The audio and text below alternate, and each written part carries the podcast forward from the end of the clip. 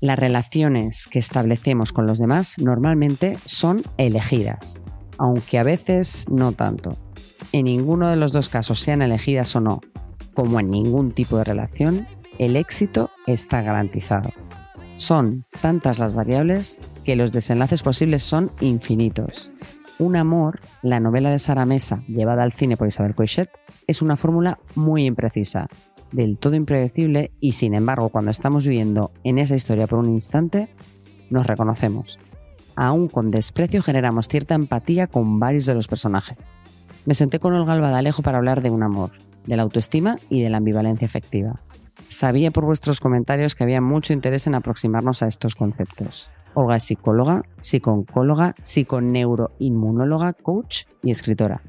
Trabaja en su consulta privada y en las escuelas de pacientes del Hospital Ramón y Cajal. Además, ha escrito dos libros, Secretos de Felicidad Cotidiana y Conjuros de Bienestar.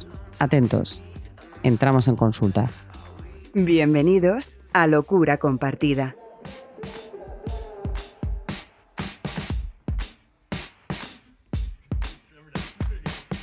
Olga Alba D'Alejo, bienvenida a Locura Compartida. ¿Cómo estás? Muy bien, Noemí, encantada de estar aquí contigo. Pues vamos a empezar con el personaje de ficción con el que te identificas. Pues te vas a reír, A ver, porque después de mucho pensarlo, que ya sabías que yo te decía, no me identifico con ninguno, pues venga, voy a elegir a Roberta. ¿A Roberta? Roberta! Claro, la bruja. Me encanta. que es el personaje que tanto en la película como en la novela dice lo que le surge sin pensar más allá y tiene salidas geniales. Claro, ella le da Mm. fruta Exacto. y él pone ladrillos, ¿no? Exactamente. O Aquí había, había monjas que eran muy viajeras. Estaban constantemente saliendo aviones y se llevaban sus maletas y todo, ¿eh? Y las enterraban de pie. Es que Las tiene unas salidas, qué bueno, qué bueno. ¿Eh? Aquí todo el mundo sabe todo de todo el mundo. Yo soy Carlos. ¿no? Que somos vecinas. Se te volverá a inundar todo cada vez que llueva. No quiero que te enfades. Estás en tu derecho de enfadarte, es un riesgo que corro. Las goteras van a ir a más. Yo puedo arreglarte el tejado a cambio de que me dejes entrar en ti un rato. Antes de entrar a hacer el análisis de Nat y de otros de los personajes, quise preguntarle a Isabel Coiset por qué se había decidido hacer la adaptación del libro de Sara Mesa, Un amor. Cuando leí Un amor de, de Sara Mesa, tengo que decir que yo no buscaba material para hacer una película, ¿no? Yo, yo soy una gran admiradora de, de sus libros, de su obra y, y en cuanto salió el libro lo leí. El libro me pareció un, bueno, una gran novela y me pareció un puñetazo y me cortó la respiración y, y sentí que tenía que hacer una película, lo cual no, no, no es algo que yo sienta tantas veces. Y es verdad que he hecho algunas adaptaciones literarias, ¿no? Pero creo que ahí hay- había una conexión también con Nat, con ese raca raca que tiene ella en la cabeza, con esas contradicciones, con eh, esa soledad, esa precariedad. Creo que muchas veces en la vida he actuado como Nat, incluso dándome cuenta que metía la pata, ¿no? Pero lo he hecho. Y siempre me sorprenden, ¿no? Todas esas personas que no, no acaban de, de entenderla, que la juzgan, ¿no? Yo no la, no la he juzgado en ningún momento. Es verdad que he observado muchas veces en mí comportamientos como el de ella, pero, pero yo creo que a veces en la vida hay que equivocarse, ¿no? Y hay que cagarla y hay que... Y hay que meter la pata, porque si no metes la pata, pues... Pues... Es que la vida es muy poco interesante, entonces. Locura compartida. ¿Entramos en consulta? El libro de Un amor de Sara Mesa, yo me lo he devorado y cuando cerré el libro sentí cierta perplejidad, porque desde fuera como lectora había existido como una especie de doble vida. Había una dicotomía clara, a ver si me explico bien, dentro y fuera. Entonces todos somos conscientes en mayor medida de que, por un lado, podemos separar lo que vivimos dentro de nosotros, cómo interpretamos, digamos, y lo que sucede realmente fuera, que no tiene por qué ser igual. Y por otro lado, reconocemos que la dimensión que adquiere la vida interior, es decir, cómo percibimos las creencias, las asunciones que hacemos, pueden separarnos drásticamente, como es este caso, me parece a mí, de la vida que sucede fuera y de lo que es la realidad. ¿Qué hacemos con todas aquellas personas nat que andamos, me incluyo, circulando por ahí? Porque a mí, en algunos momentos, estar dentro de esa cabecita me ha provocado cansancio y dudo. No sé si son momentos en las personas, si son rasgos o actitudes de personalidad y, y bueno, y cómo se identifica en los pacientes, tú como terapeuta, de lo que pertenece a la realidad y lo que no. Bueno, es que quizá la primera pregunta que habríamos de hacernos es ¿qué es la realidad? Bien, Y claro. si, y si además la realidad existe. Esto se ha estudiado mucho con gemelos. Gemelos que han vivido la misma familia, la misma realidad, el mismo contexto, han ido a los mismos colegios. De mayores, cuando cuentan su infancia, no cuentan la misma infancia. Mm. Entonces, ¿cuál era la realidad? ¿La que ha vivido uno? ¿La que ha vivido el otro? ¿O ninguna de las dos? Bueno, la realidad, digamos, los hechos, el colegio al que iban, los amigos que tenían, o sea, ese tipo de realidad, digamos, bueno. ¿Pero qué importancia tienen los hechos al final? Porque lo que importa es cómo nosotros integramos e interpretamos esos hechos y cómo nos vamos configurando en la persona que somos en presente continuo. Al final, la realidad no es ni siquiera importante, es como yo estoy viviendo lo que está sucediendo. Y ser conscientes de que cómo yo lo vivo es distinto de cómo tú lo vives y de que la responsabilidad sobre cómo yo lo vivo es mía, no es tuya. Pero y cuando sucede como en el caso de Nat, esa interferencia enorme entre cómo ella lo vive y lo que está sucediendo, ¿cómo, cómo trabajas para que una persona se nivele, digamos? Precisamente ahí es donde entra el entender que las realidades son subjetivas y que lo importante es conocer cuál es ese sujeto que está viviendo la realidad. Es decir, entrar en ti, conocerte a ti y aceptarte a ti con lo que estás viendo, con lo que estás viviendo, con lo que estás sintiendo. Porque, por ejemplo, en el, personaje de Nat, ella no quiere hacerse responsable de lo que está sucediendo, no, no quiere, no sabe, no puede. Vale. ¿Vale? Entonces lo que hace es dejarse llevar. Y en ese dejarse llevar, ¿quién es ella? ¿Es lo que está pasando fuera? ¿Es- ¿Son sus voces interiores? ¿Es su no toma de decisiones? Pero ¿Es su ella misma tampoco es consciente, demás? ¿no? De esa pérdida de control. Claro, porque en ningún momento en nuestra, en nuestra sociedad, en ningún momento realmente se nos enseña a ser quienes somos, a ser personas, a identificar qué quiero ser y cómo ser. Aprendemos muchísimo de matemáticas, de filosofía, pero, pero de ser humano. Escuchaba una frase, no me acuerdo si era de, de Walter Rizzo pre- pre- preparando el, el podcast, que decía, nacemos hombres y mujeres y devenimos humanos. Qué bonito. Algunos más y otros menos. Estoy de acuerdo. Estoy de acuerdo. De hecho, nos vamos conformando en función de lo que vamos viviendo y de cómo vamos integrando eso que vamos viviendo.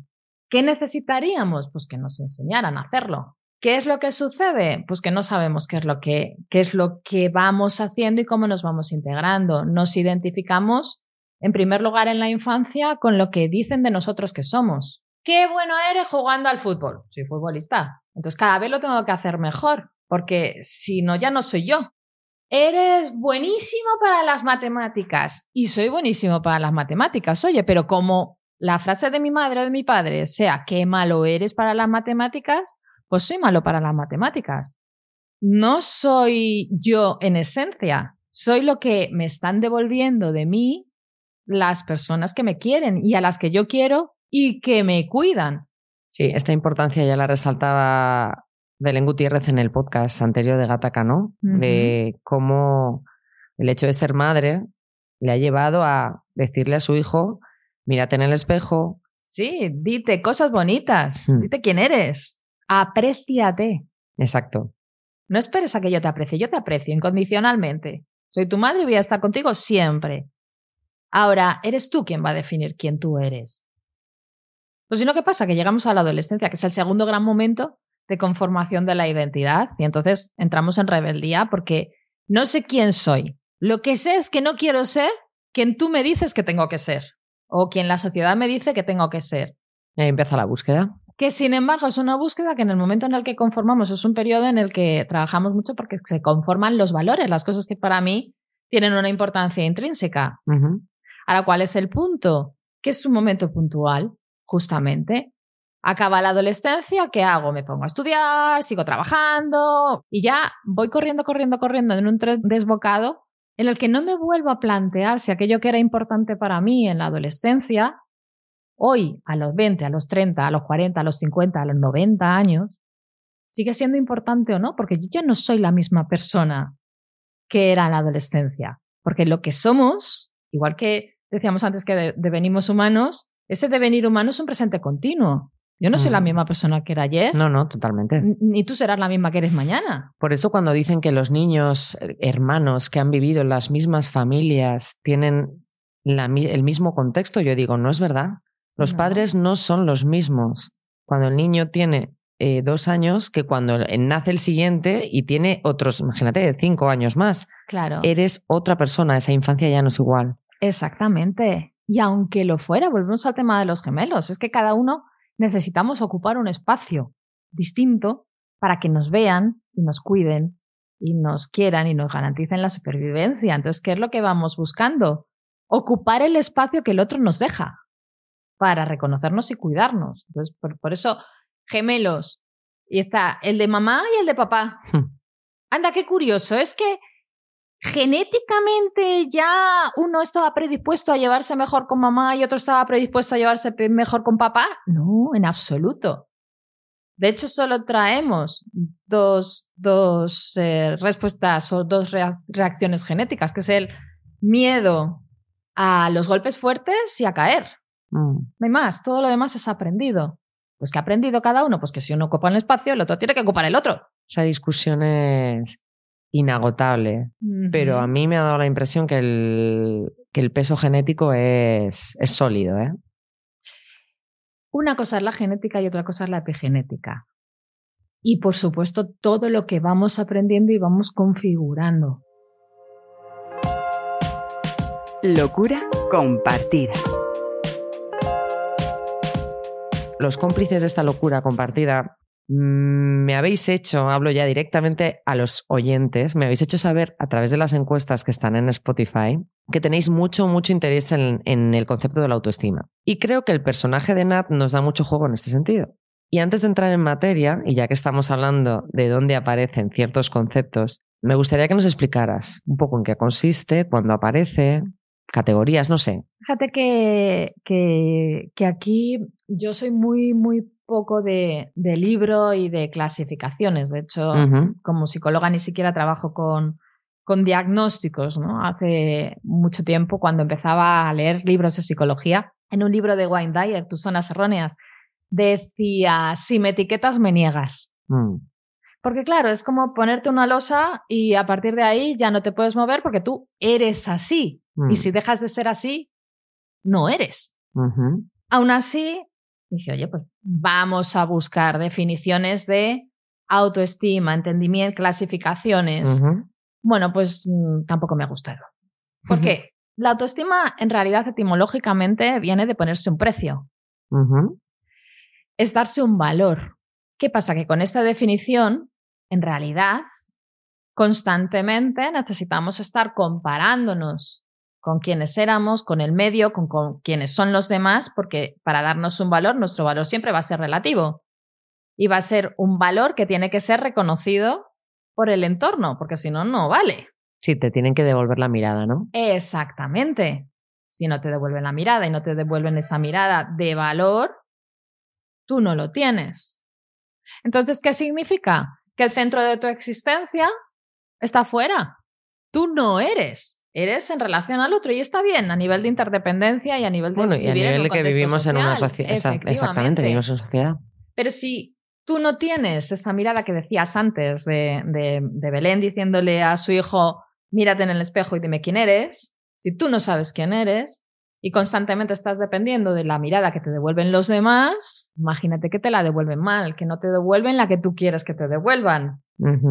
Que lo que te dicen no es lo que tú estás esperando. Entonces, ¿eres quien querías que eras o no eres?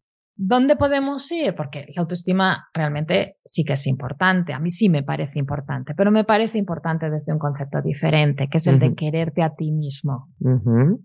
Técnicamente, lo que ahora se está, eh, como se está interpretando es con autocompasión. La autocompasión como término está muy denostado en, en España fuera del contexto psicológico, mindfulness, meditación, porque es como tener pena por alguien. Se Sí. interpreta como tal. No, no tiene nada que ver. Es saber cómo yo me estoy sintiendo. Compasión por otros, sentir cómo otro se está sintiendo sin juzgarle y con la intención genuina de querer ayudarle. Pero ¿y por qué compasión? Sucede como con el título de la película, ¿no? Que la propia Sara Mesa decía que ha elegido ese término porque la palabra amor está tan manoseada que pierde todo el sentido. Cuanto más digo compasión, menos me suena a algo. Pero siempre está asociado a alguna especie de dolor, ¿no? No, Tú te compadeces de... a una sensación, a estar en contacto con tu sentimiento, con tu emoción, pero tiene por qué ser negativa. Entiendo. Aquí me has descubierto, hemos abierto un buen melón. Ah, Ajá. ¿Por qué nos vamos a la pena? Cuando digo compasión es sentir con. Mm, Puedo sentir lo bueno, puedo sentir la tristeza. Aparte que la interpretación de las emociones como buenas y malas también nos daría para, sí, para, para otra conversación entera, ¿no? Pero es sentir con el otro, ni bien, ni mal, ni regular, porque cuando estamos diciendo una emoción triste o una emoción mala, ya la estoy juzgando. Que no, que no es juzgar, es estar con. De hecho, fíjate que muchas veces en paliativos y en, y en psiconcología, una de las grandes preocupaciones de amigos familiares y cuidadores es, es que no sé qué decir. Claro. Y yo lo que contesto es que no digas nada. Estate con la otra persona. Estate con ella. Que sienta tu presencia. Nada más. En ese sentido, estate contigo mismo, ¿no? Exactamente. Y si puedes estar en silencio, mejor. No juzgues y acepta lo que hay. Que hay tristeza, hay tristeza. Que hay rabia, hay rabia. Que hay duda, hay duda. Que hay inseguridad, hay inseguridad. Que hay fortaleza, hay fortaleza. Porque, ojo, que es tan difícil reconocernos lo positivo como lo negativo. Sí, Porque ¿quién soy yo para decir que yo soy bueno en esto o que yo soy fuerte? es verdad.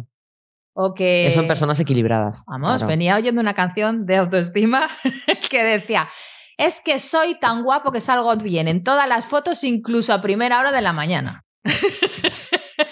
Ole ¿Quién tú. puede ir diciendo eso? O mi sobrina, que hace un- una notita para cada uno de nosotros en Navidad, diciendo lo mucho que nos quiere, y se hace una para sí misma, diciendo lo mucho que se quiere, por supuesto. Me encanta, Claro, me encanta. es que hemos de ser así. Pero y entonces, pensando ya con estos términos en perspectiva, ¿qué pasa con Nat? Esa persona que huye, que da la sensación que experimenta una especie de desadaptación vital. ¿Dónde está esa autocompasión? ¿Ella se mira? ¿O ella va improvisando? Va como puede, como tantas personas en, en la vida, va como puede, dejándose llevar por el río de los, de los sucesos, de la gente, lo que le dicen, lo que no le dicen, lo que sucede y lo que no sucede, e incluso, cosa que también se ve en la película muchas veces, con esa sensación de desrealización, de estar ella observándose a sí misma en lo que está sucediendo. Hmm. Nat no está en sí misma, como tantos otros fantasmas. Y en el fondo, Noemí, es mucho más fácil no estar en uno mismo y dejarse llevar que estar en uno mismo y asumir la responsabilidad de las decisiones, de las vivencias, de los avances y de los fracasos.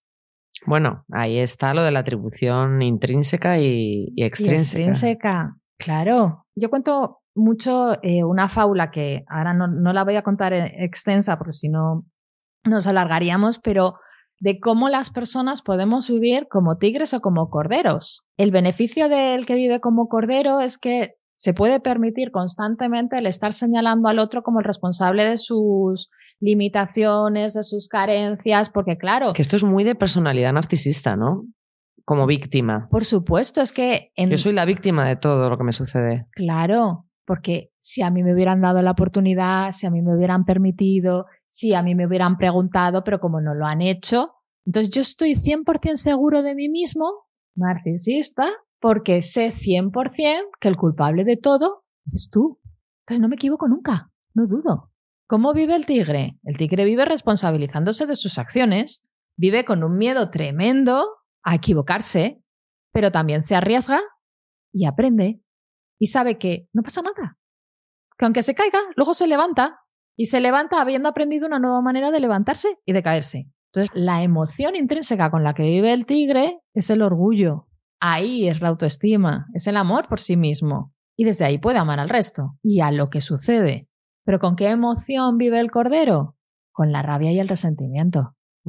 Y desde ahí no puede ni quererse ni realmente querer a otros. No sabemos cómo empiezan las conductas, pero sabemos que se mantienen por refuerzo. Mm. Si me sale bien, si logro lo que yo quería, que es generar la pena en los demás y que lo hagan por mí, entonces lo sigo siendo. Mm. Pero ojo que hay que tener mucho cuidado con el lenguaje que utilizamos, con los prejuicios sociales y culturales. También estamos en un contexto social y cultural que procede del no te pongas tú delante porque el burro delante para que no se espante. Pero vamos a ver, si no me pongo yo delante de mí, ¿a quién pongo? Sí. O los últimos serán los primeros en el reino de los cielos. Entonces tienes que ser cuanto más pobrecito mejor, porque luego te vas a ganar el rey- la vida eterna. Fenomenal. ¿Y aquí qué? Pero ojo que también te cuento que en mi pueblo, por ejemplo, el dicho más popular es ¡ay, qué pena! Ay, qué pena, claro. ¡Ay, qué pena! Y qué penita de ti. Ay, qué penita me da. Pero bueno, que no, que no estamos para dar pena. Estamos para hacernos responsables de nuestro camino, lo que hablábamos antes, no. ¿Quién soy yo? ¿Quién quiero ser? Y yo soy la única persona responsable de mí misma. En eso realmente consiste el camino. ¿Qué pasa? Que Nat sí que tiene una parte de víctima. Tiene una parte de víctima en cuanto a que socialmente no estamos concienciados de ayudar a las personas, a los hombres y a las mujeres, a convertirse en humanos. En todo ese trabajo de desarrollo personal y de, formación que necesitaríamos desde el colegio. No necesitamos matemática, necesitamos gestión financiera, no necesitamos geografía o filosofía, necesitamos conocimiento del alma, conocimiento de la persona, conocimiento del ser humano, conocimiento de mí mismo. Y eso es algo que nos falta desde que con Descartes se decidió que la, formación de la mente era del cole, la formación del alma era de la iglesia. Y eso nunca se volvió a juntar. Necesitaríamos efectivamente una formación integral que nos lleve a ser personas para no andar como Nat, perdidos por el mundo y al albor de todas las circunstancias y todas las experiencias que vamos viviendo. Algunas curiosidades. Sara Mesa, autora del libro, declara que sus experiencias personales acaban siendo reflejadas de alguna manera en sus obras. En el caso de un amor, parece ser una mezcla de algunos de sus sueños, o más bien pesadillas, como por ejemplo una en la que alguien entraba en su casa para hacerla daño, o el techo de su casa se desmoronaba, o empezaba a salir agua por el suelo. Asimismo, la particular relación de Nat con su casero la tomó prestada de la experiencia de una amiga. Laia Costa, que interpreta a Nat en Un Amor, dice sentir empatía con el personaje, aunque es completamente opuesto a ella. El hecho de imaginarse en circunstancias similares la lleva a pensar que sus reacciones serían las mismas que las de Nat. En cuanto a la adaptación del libro, le pregunté a Luis Martínez, crítico de cine del mundo, qué experiencias tenía con este tipo de adaptaciones.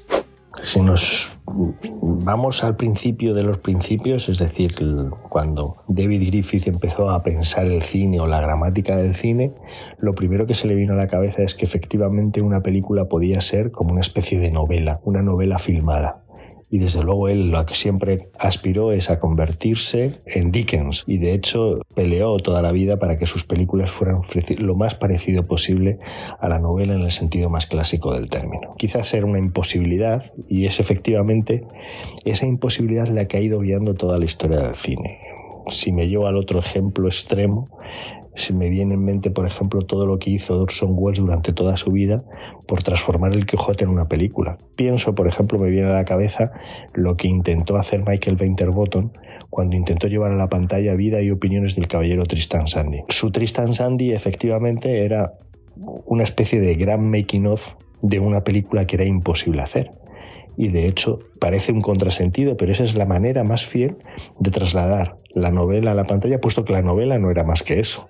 La novela es una novela que se niega a sí misma, que hace, es todo eh, más que tener una historia, lo que tiene es precisamente una disrupción constante de historias y la forma de llevarlo a la pantalla no puede ser otra que la que hizo probablemente Michael Winterbottom. Me viene otro ejemplo. Andrea Arnold, cuando llevó Cumbres Borrascosas a la pantalla, lo que hizo fue quedarse con la esencia y quedarse con esa esencia, digamos, con el alma de la novela que tiene que ver con la pasión, tiene que ver con una experiencia casi sensorial de la lectura que lo lleva precisamente al cine.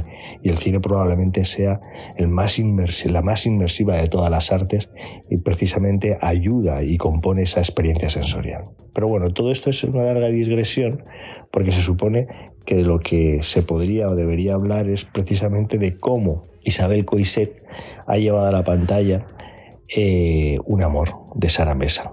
Y efectivamente me parece modélico lo que ha hecho Isabel Coset por muchas razones. La primera lectura genera una especie de contrasentido, porque es una novela que coloca al lector en una posición bastante incómoda. Nunca se sabe exactamente qué es la historia que se está contando, con qué personaje se tiene que quedar el lector. Es una novela que también juega contra las expectativas del lector y sobre todo que no es una novela para nada catártica en el sentido que tenga una explosión de congraciamiento entre el lector y lo que ocurre en la historia.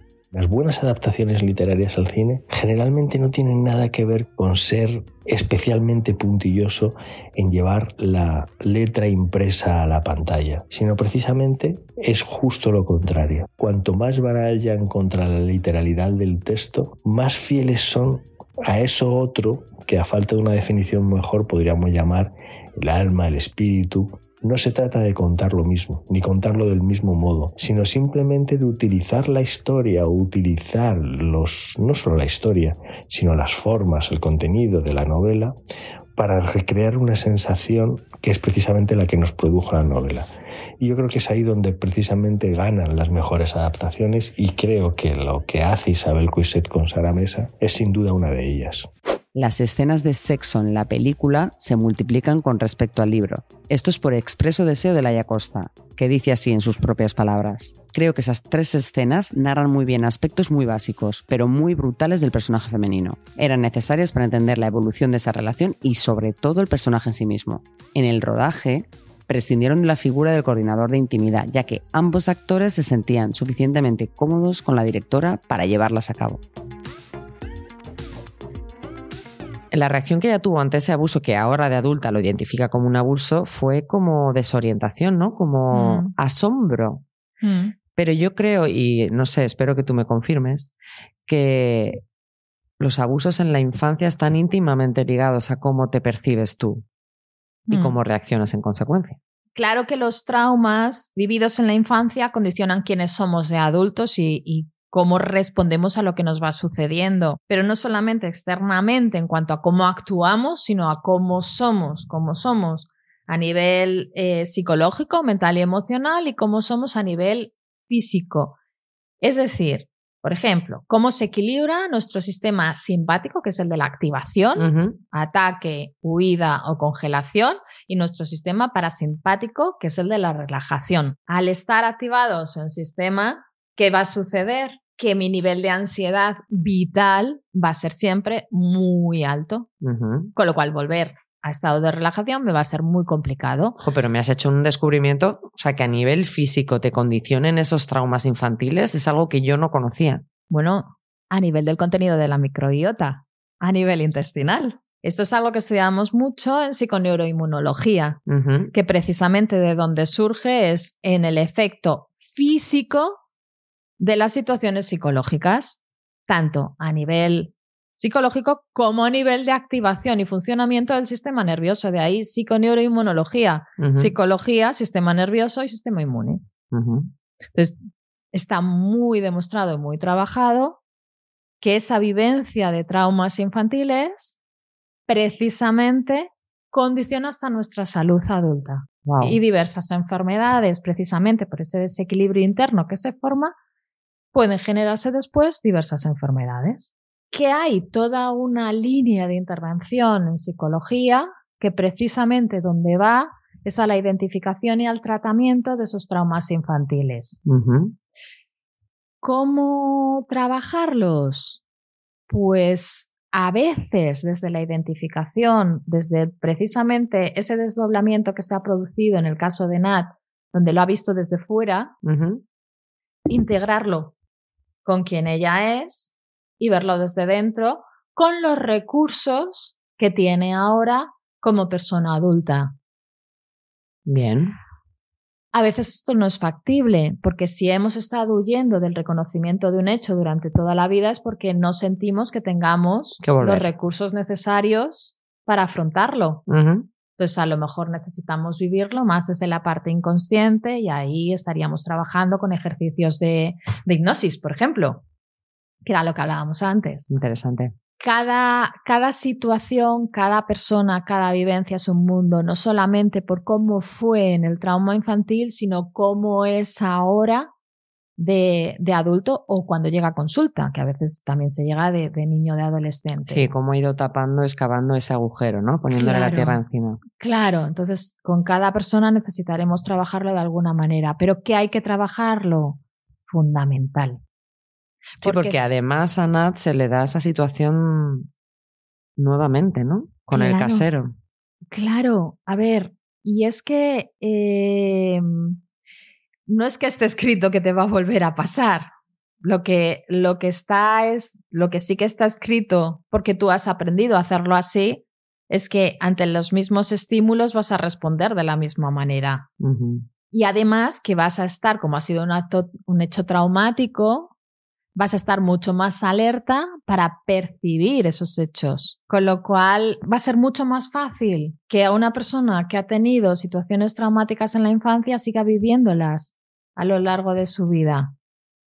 Porque también algo que otra no identificaría como trauma o no respondería de una manera tan intensa, ella sí que lo va a hacer. Cada vez va a responder más intensamente y está mucho más pendiente de todas esas llamadas de alerta Sí, señales. Claro, nos condiciona muchísimo quiénes somos y las posibilidades que tenemos.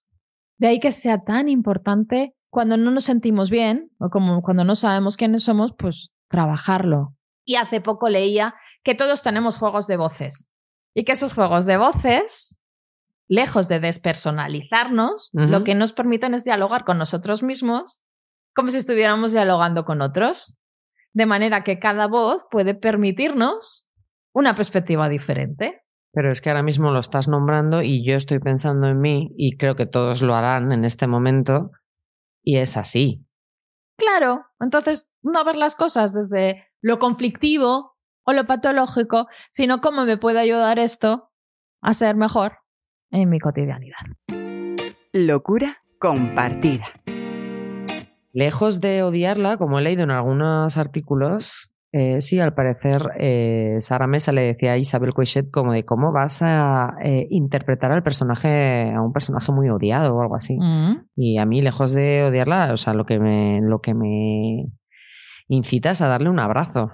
bueno, a llevarla a la consulta y que se trabaje un poquito. Eso también, eso también. fundamental. Pero ¿y Andreas, el alemán?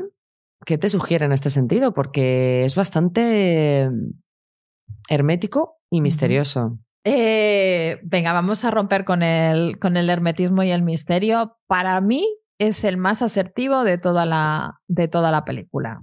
Pero ¿se pasa? No. ¿Ofrece más de lo que va a dar o de lo que está dispuesto a dar? No. No.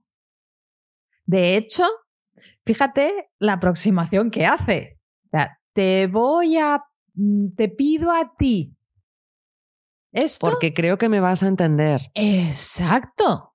Oye, ¿que me entiendes? Fenomenal. ¿Que me dices que no? Mm, se da la vuelta y se va. Sin más. No le afecta en absoluto. Yo te digo lo que quiero. Si tú quieres, me lo das. Y si no, no pasa nada. Asertividad 100%. Autoestima total. Pero ¿y falta de empatía? Vamos a ver. ¿La empatía qué es? ¿El ponerte en cómo se va a sentir el otro? ¿O no exigirte ni prometerte nada? No presiona. No plantea de una manera no educada. No promete nada que no vaya a hacer, porque de hecho se compromete a poner todos los ladrillos, a arreglar el techo y lo hace. Correcto. Y no necesita que se lo pidan ni que se lo reclamen. Él lo hace. No es empático. Yo te hago una propuesta.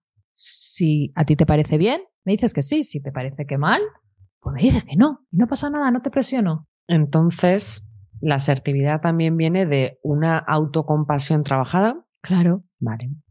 Claro sé quién soy, sé lo que quiero, sé lo que necesito y voy a por ello de una manera activa, no agresiva.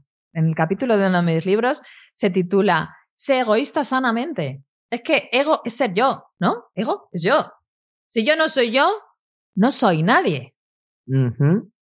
hay, un libro que me gusta mucho que, que dice, sé tú mismo, el resto de los papeles ya están ocupados. claro. Entiendo perfectamente lo que dices y el peso que tiene y lo fundamental que es que lo interioricemos en nuestras vidas. Pero también entiendo el peligro. Cuando estudiaba filosofía en segundo debut, estudiábamos Aristóteles, que, que dice eh, que en el término medio está la virtud. En aquel entonces yo decía, sí, claro, y la mediocridad. ¿Cómo que en el término medio está la virtud? Pues no. En el equilibrio está la virtud.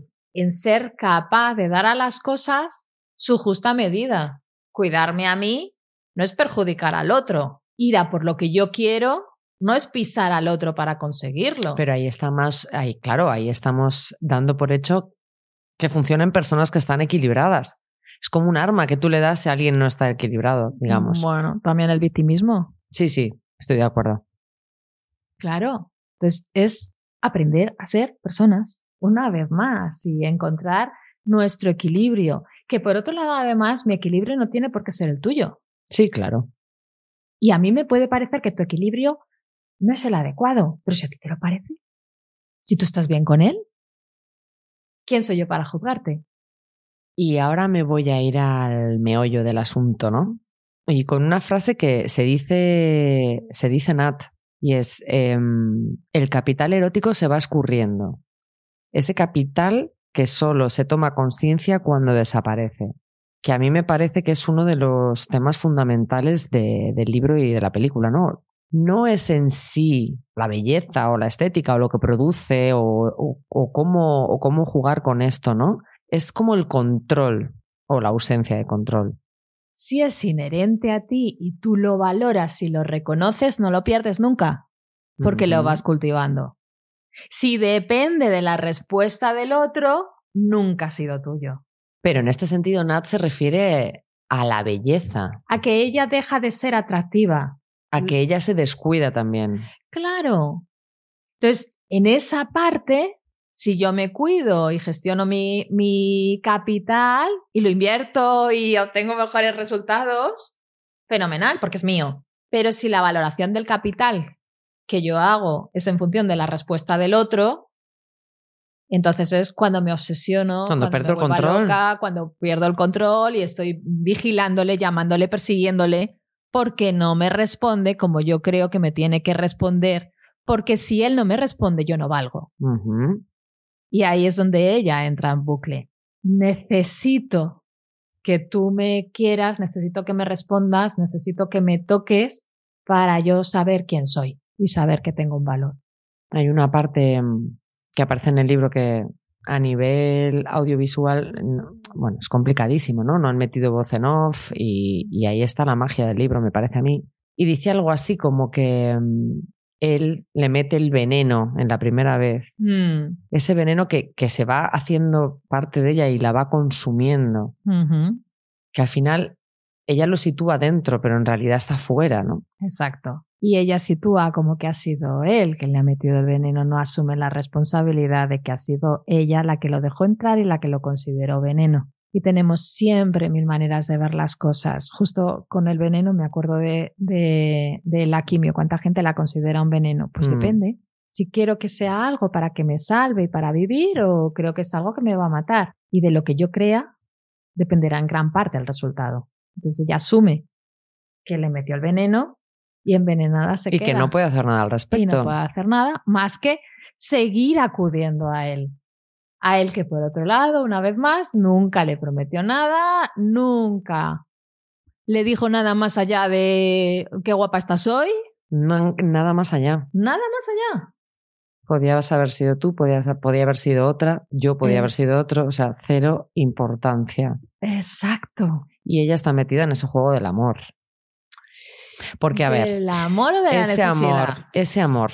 He leído tantas interpretaciones, hay críticos que lo consideran una forma de sumisión, una obsesión, una especie de adicción. Pero mira, yo me quedo con una frase de Nat que, que me parece que lo define perfectamente. Al recordarlo, todavía siente el calor entre sus piernas, un calor mucho más mental que físico. Aunque todo fue rápido, la sensación que persiste es de la lentitud. ¿Qué, es ese amor?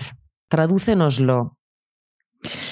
Mira, yo cuando salí de la película, realmente el, el, amor, digo, le ha llamado un amor, porque si le hubiera dicho por qué le llaman amor cuando quieren decir sexo, ya estaba cogida.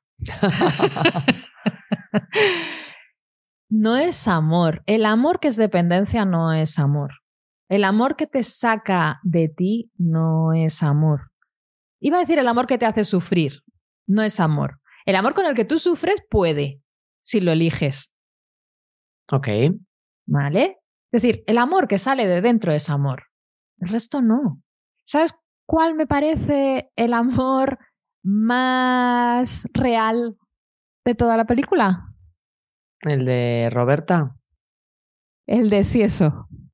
Ah, sí. El de Joaquín por Roberto también.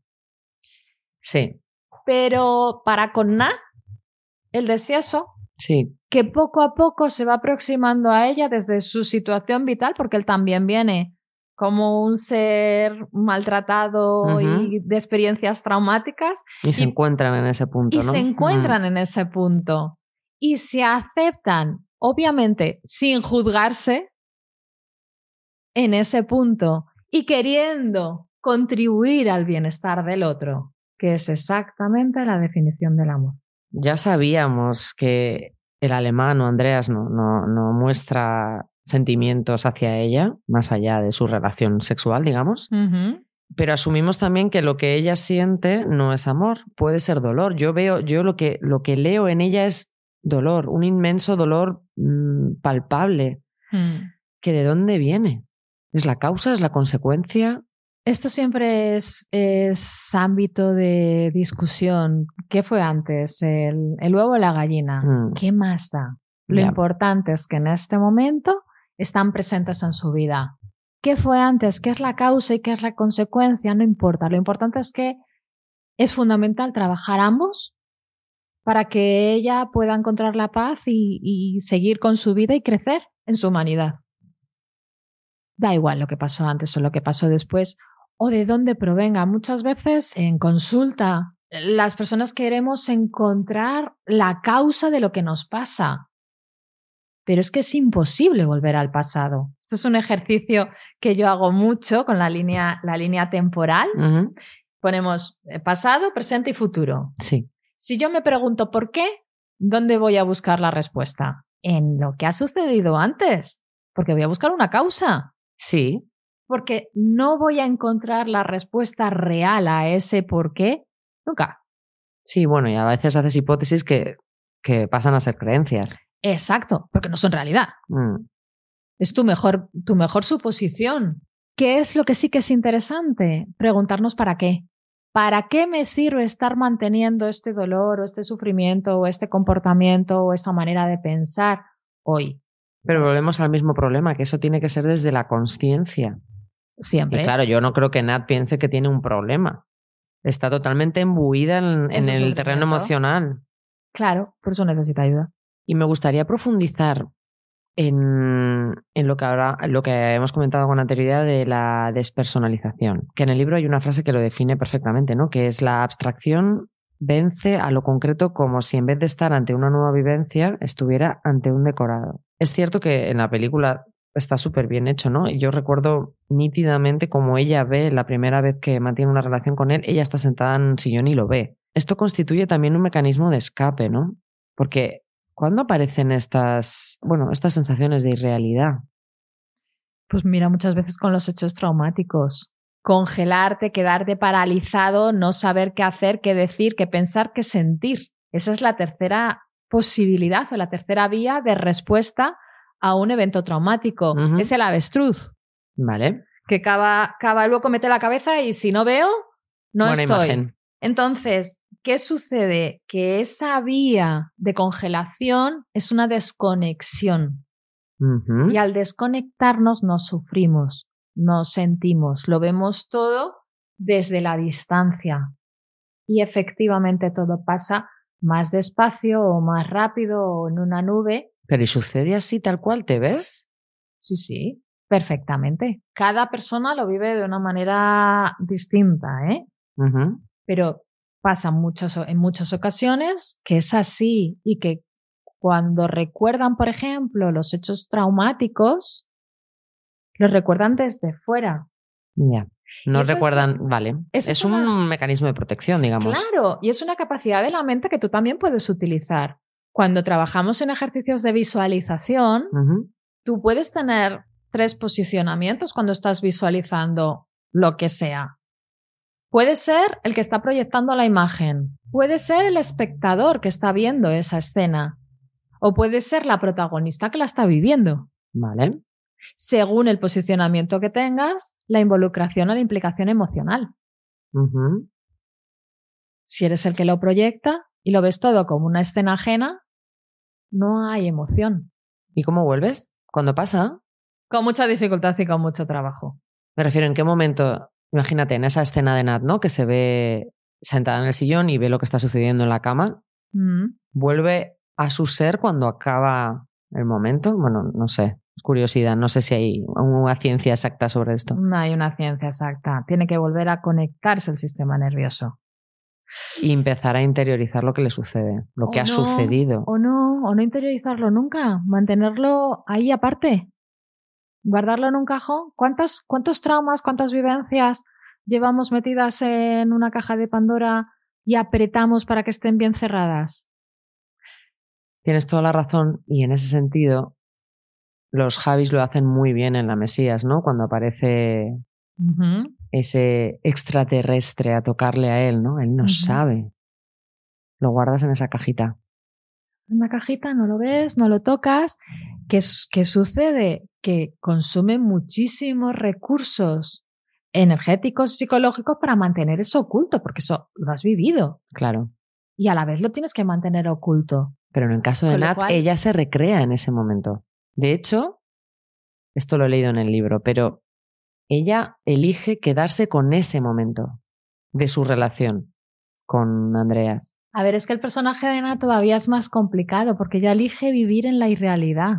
Vale. Porque la realidad es demasiado asustante para ella. Por eso antes cuando te decía el para qué, para qué me sirve lo que estoy haciendo o cómo estoy viviendo en este momento, a ella le da mucho menos miedo su mundo imaginario que la vida cotidiana. Prefiere quedarse ahí. Ese es el para qué, para no enfrentar quién es ella y cuál es su vida en, la, en la, realidad, en, el día despierto. Que luego sí que parece que tiene algún punto de conciencia, ¿no? Cuando hace esa reflexión sobre el tiempo. Mm. Porque dice, al final, la medida es la duración de 125 eh, mililitros de dentífrico. Sí. Y dice, y me encanta la frase porque dice, es increíble, se dice, removerse por dentro por completo, sacudirse, darse la vuelta y volvérsela a dar, en menos de lo que se tarda en gastar 125 mililitros de dentífrico. y es así. Es de las frases más bonitas de la novela. Mm. Sí, para ella es así. Y piensa que todos vivimos en un margen de realidad y realidad, como, como cuando estudiábamos, eh, hay, hay, una línea recta, que es la línea cero emoción, que es mm, el nos hemos muerto, que es lo que sale en la máquina, la línea recta solo sale cuando nos morimos. ¿vale? Luego tenemos hacia arriba la alegría y hacia abajo la tristeza. Mm. Pasa de esa línea en la que, entre las que, o ese margen las en fluctuaciones. que vamos fluctuando a lo largo de la vida y a lo largo del día, tenemos otro margen, un margen que de la alegría nos lleva a la manía, que ya es patológica, y desde la tristeza nos lleva a la depresión, que también es patológica. Entre una y otra nos vamos moviendo constantemente. Si no, ya estaríamos muy enfermos. Entonces, claro que Nat tiene sus conexiones con, la, con, la, con, con el mundo externo. Si no los tuviera, no sería funcional. Claro. No sería capaz de, de, hacer su día a día y de generar relaciones y de tener conversaciones y de generar ingresos. Pero claro, en ese sentido, y esto tengo pendiente de tratarlo en un capítulo por completo, que es la memoria, que a mí me fascina el funcionamiento de la mm. memoria. Ella vive ensimismada con esos recuerdos y los rumia y los masca y venga y otra vez y así. Y, vive, viven ellos porque, como tú dices, como tú bien dices, viven esa irrealidad. A ella no le interesa lo que sucede, y a ella le interesa rememorar porque físicamente como que le come por dentro. Es una sensación que debe ser espantosa. Entonces a mí me llama la atención por qué ella voluntariamente decide quedarse con ese primer momento. Es que no, no sé ahí volvemos a entrar en el, en el juzgar las capacidades de, de cada persona. muchas veces cuando vienen familiares y me dicen, es que no quiere salir de, de esa depresión o de esa parálisis en la que está. Bueno, no quiere, no puede, no sabe. Piensa que, que hay, un, hay un principio de sabiduría que es el de que todos hacemos lo mejor que podemos y sabemos mm. en cada momento. Y eso es lo máximo que nos podemos pedir. ¿Que podemos aprender? Claro que sí. ¿Que podemos cambiar? Claro que sí. Pero que en cada momento hacemos lo mejor que podemos y sabemos, también. Locura compartida. Hola Noemi, soy Sara Mesa y bueno, muy agradecida de que estáis dedicando tiempo a, mi libro Un amor en, este podcast. Me preguntaba si tengo a Nat presente hoy día en mi cabeza, casi cuatro años después de la publicación del libro y, y bueno, varios más desde que fue escrito e ideado, ¿no? Te contestaré que por un lado sí y por otro no. O sea, no tengo ningún tipo de, vínculo con Nat en la actualidad, en el sentido de que siempre que publico un libro, luego no vuelvo a leerlo y enseguida me desapego de la historia y, mi cabeza está ya en otra cosa, ¿no? En ese sentido, Nat está ya muy lejos de, mí. Pero por otro lado está presente de, una manera imprevista, porque el personaje siento que ha crecido eh, después de la publicación del libro de una manera como digo, inesperada, ¿no? A través de todas las reacciones tan diferentes que ha suscitado en los muchos lectores y lectoras que ha tenido, que ha tenido esta novela y también en, bueno, la representación del personaje a partir de la película de, Isabel Coiset.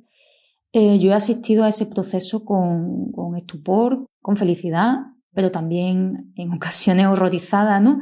Ante, bueno, cómo, cómo se interpretaba este personaje de manera tan, tan diferente. Y ese proceso me ha tenido tan fascinada que no, que, no me ha sido tan fácil despegarme del personaje como en otras ocasiones. Por otro lado, tengo que decir que es un personaje que comparte rasgos comunes con otros míos, otros personajes femeninos. Son rasgos recurrentes en el sentido de que, de que bueno, son eh, mujeres o chicas jóvenes o niñas incluso que eh, se comportan de manera sumisa o, bueno, no se revelan explícitamente, pero por dentro eh, sienten una rabia bullendo, son indóciles de espíritu, ¿no? Y a veces, bueno, pues reaccionan de manera inesperada también ante la necesidad de desobedecer. No son personajes perfectos porque en la vida los seres humanos no, no lo somos, ¿no? Pero tampoco merecen la dureza con la que, con la que se les trata, creo. Y bueno, para terminar os contaré que una vez en un club de lectura, una, una lectora me preguntó si Nat, de algún modo, no era una de las hijas de la familia que retrato en mi última novela del mismo nombre, La familia, en la que hablo, bueno, pues eso, de una familia que es bastante cerrada, autoritaria y, y donde se producen una serie de abusos de poder difíciles de, visualizar a primera vista. En esa familia hay unos niños, ninguno de ellos es Nat, pero yo entendí la pregunta de esta lectora en el sentido de si lo era en espíritu, en esencia, ¿no? Y ahí sí, ahí me hizo pensar en los orígenes de Nat desde el punto de vista de familiares, ¿no? De la infancia, de la construcción de la personalidad, que era algo que yo tampoco tenía especialmente presente cuando diseñé el personaje pero que de algún modo en mi interior seguro que, estaba interactuando esa visión que yo tengo también de la infancia. Mm, bueno, pues nada más, esto es todo lo que tengo que decir al respecto de, de Nat, que no es poco, pero bueno, tampoco probablemente sea mucho. Un saludo. Le das muchas vueltas a todas las cosas. Tú te crees con derecho a juzgar, pero no tienes ni idea de nada. Tú no me conoces. No me conoces nada, no me conoces nada,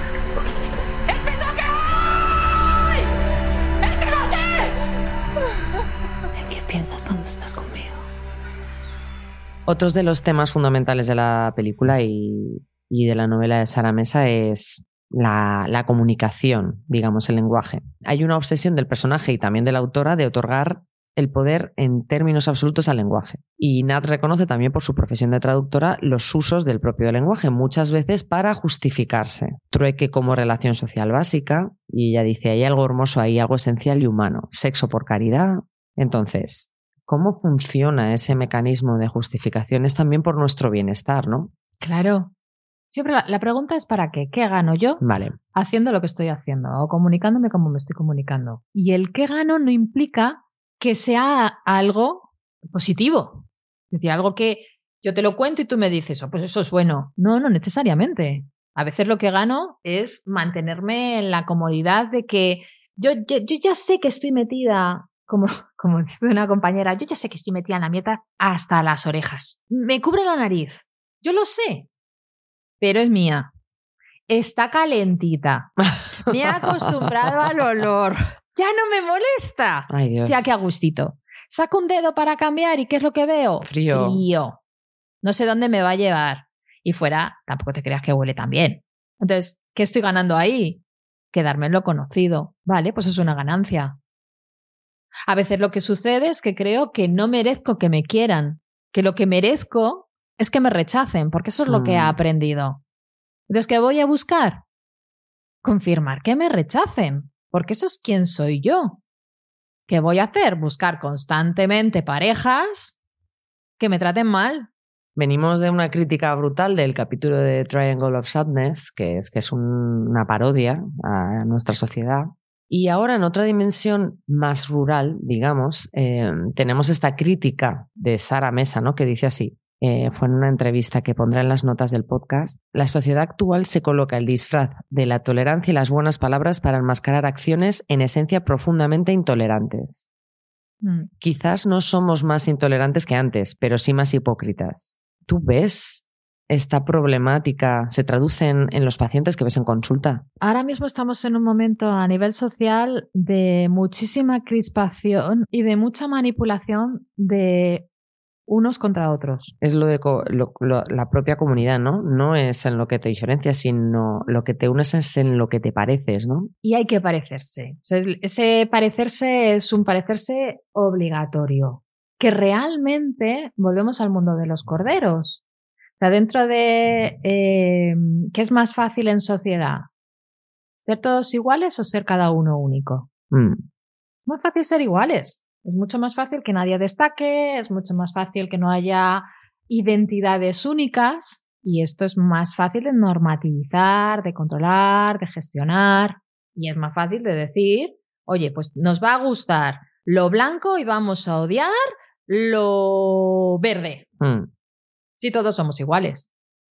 Y si además todos nos esforzamos por ser iguales. Y creo que efectivamente estamos en un momento de muchísima polarización y de, muchísima diferenciación entre los que quieren que todos seamos iguales y los que optamos como tigres o tigresas por ser singulares, que decía el otro día un cliente, es que tú eres singular. Dije, me gusta.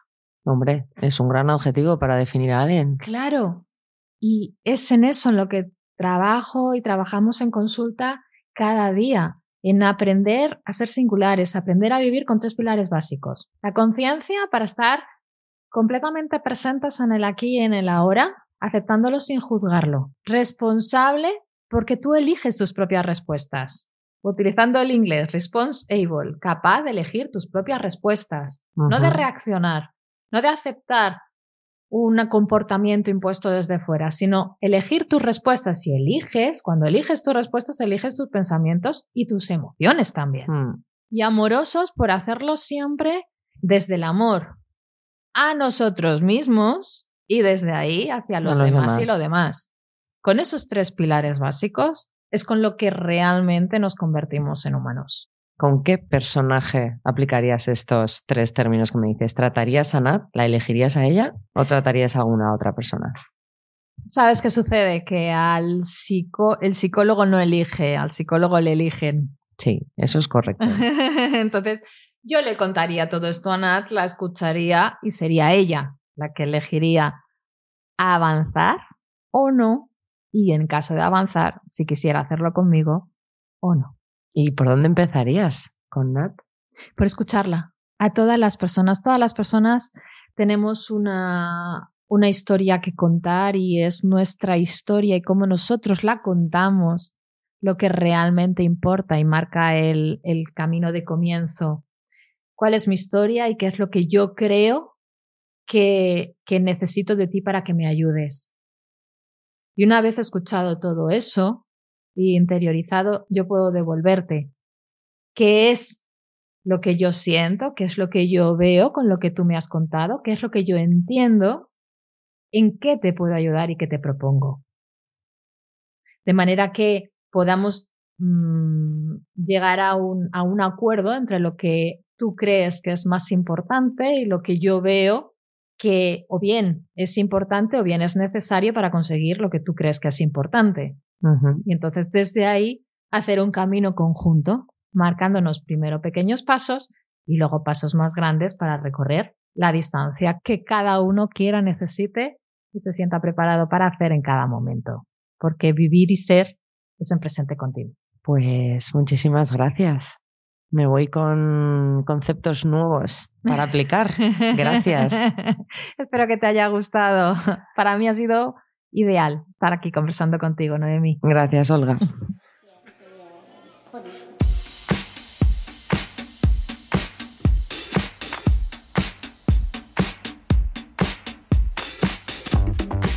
Terminamos la consulta por hoy y quiero que nos quedemos con la imagen de Nat bailando, sacando todo lo que puede fuera. Baila el ritmo del tema Es Wieder Good de la banda alemana Palast Orchestra que podréis encontrar en la playlist de Locura Compartida. La canción está completamente alineada con el film. Sus letras dicen así, Va a estar bien aunque no lo parezca. El dolor pasará. La vida tiene altibajos. Acéptalos. No te rindas. Y os recomiendo ver el videoclip en clave de animación con un caballero que lidia con su mundo con una espada atravesada en el pecho. Hasta la próxima locura compartida.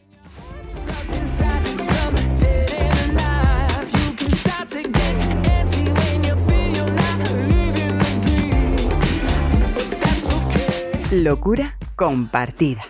Idea original, guion y locución, Noemí Oliva. Diseño gráfico, Javier Garceche. Edición y diseño sonoro, Sune, de Nación Podcast.